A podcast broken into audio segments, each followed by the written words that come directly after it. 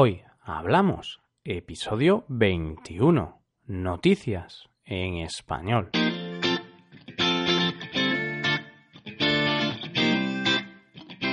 Bienvenidos a Hoy Hablamos, el podcast para aprender español cada día.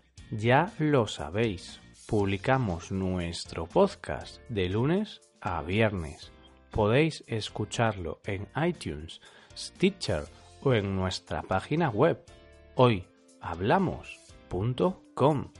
También quiero recordaros que en nuestra página web tenéis disponible la transcripción completa del audio de este episodio. Y empezamos. Hoy es jueves y vamos a comentar últimas noticias en español.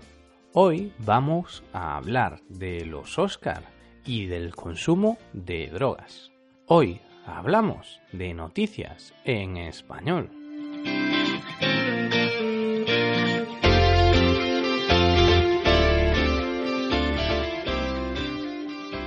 Hoy empezamos con una de las noticias que está en boca de todos. En boca de todos, es decir, todo el mundo está hablando de esta noticia. ¿Y cuál será esta noticia? Pues los Oscar, por supuesto, la ceremonia de los Oscar porque esta ha sido una de las ceremonias más sorprendentes de la historia. Como ya sabréis, los premios Oscar son el reconocimiento más importante en el mundo del cine. Ganar un Oscar es el sueño de cualquier director, guionista o actor. La ceremonia de los Oscars, celebrada el pasado lunes 27 de febrero ha tenido un percance increíble. El percance sucedió en el anuncio del ganador en la categoría de mejor película. El presentador Warren Beatty se disponía a leer la tarjeta que ponía el nombre de la película ganadora. Pero algo raro estaba pasando. El presentador dudó unos segundos y finalmente anunció a La La Land como mejor película. Pero fue un error. Le habían dado el sobre equivocado. Los encargados de los sobres habían cometido un error. Unos segundos después, Mientras el equipo de La La Land estaba festejando el premio, les dieron la noticia.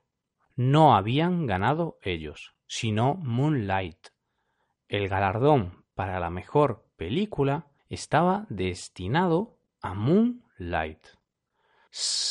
Menudo error. Menuda situación debió pasar todo el equipo de La La Land. Imaginaos estar delante del micrófono recitando los agradecimientos por el premio y que te digan que no lo has ganado. Un chasco enorme. Pero bueno, los protagonistas de La La Land no tienen por qué estar tristes, pues han ganado cinco premios Oscar.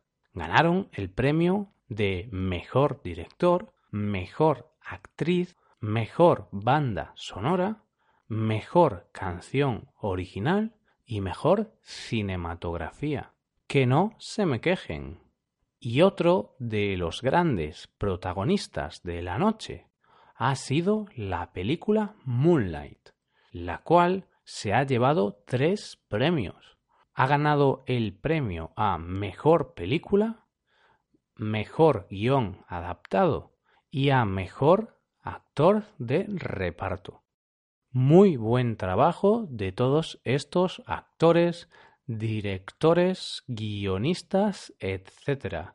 Nuestra más sincera enhorabuena. Y seguimos con más noticias, porque ahora nos toca hablar de un tema escabroso. un tema complicado y difícil de manejar.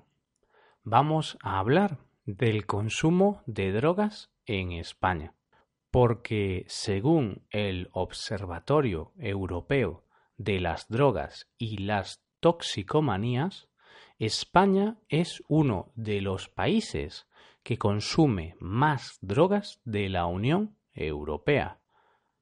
Pero no nos alarmemos, porque las sustancias más consumidas en España son las que se venden en las farmacias o en los supermercados, como los tranquilizantes, somníferos o el alcohol. Así pues, tenemos que distinguir entre las drogas legales y las drogas ilegales. Las drogas legales se pueden comprar en una farmacia o en el supermercado y son las más consumidas por los adultos. Las drogas legales que más se consumen en España son el alcohol, el tabaco, los tranquilizantes y los somníferos. Los tranquilizantes sirven para relajarse. Por su parte, los somníferos sirven para dormir. Los emplean las personas que tienen problemas de insomnio. Por otro lado, las drogas ilegales son las que no están permitidas por la ley. Las que más se consumen en España son el cannabis y la cocaína. Parece que los españoles estamos poco a poco reduciendo el consumo de drogas ilegales. Esto quizá se debe a que la gente se preocupa más por su salud. Por eso dejan de consumir cannabis o cocaína. Pero por el contrario, estamos aumentando el consumo de drogas legales, como los tranquilizantes o los somníferos. Esto podría ser debido al estrés derivado del trabajo. Espero que empecemos a dejar de liderar esta clasificación y cada día seamos más sanos. Porque, señores y señoras, el cuerpo es lo más preciado que tenemos y el cuerpo hay que cuidarlo. Y pasamos ahora a la última noticia del día. Es una noticia relacionada con la que acabo de comentar, con el consumo de drogas, porque la noticia dice así. En ajedrez también puede haber dopaje. Para los que no lo sepáis, la palabra dopaje se refiere al consumo de sustancias prohibidas para mejorar el rendimiento de un deportista. Por ejemplo, en el ciclismo hubo muchos casos de dopaje. Los ciclistas tomaban pastillas u otros medicamentos para rendir mejor, para ser más competitivos y conseguir mejores resultados. Uno de los casos de dopaje con mayor repercusión fue el de Lance Armstrong, al cual le retiraron todos los premios que había ganado desde el 1998 hasta la actualidad. Entre esos premios estaban siete Tours de Francia. El motivo por el cual le quitaron los premios fue el consumo de sustancias dopantes. En este caso, la noticia habla del reciente descubrimiento de un estudio científico. Este estudio indica que ciertas sustancias pueden mejorar el rendimiento de los ajedrecistas, de los jugadores de ajedrez. Para el estudio sometieron a los ajedrecistas a una partida contra una computadora. Algunos ajedrecistas tomaron las sustancias dopantes y otros tomaron un placebo. Un placebo es una sustancia sin ningún efecto. Pero el paciente que la toma cree que sí tiene efecto. Al final, el resultado fue claro.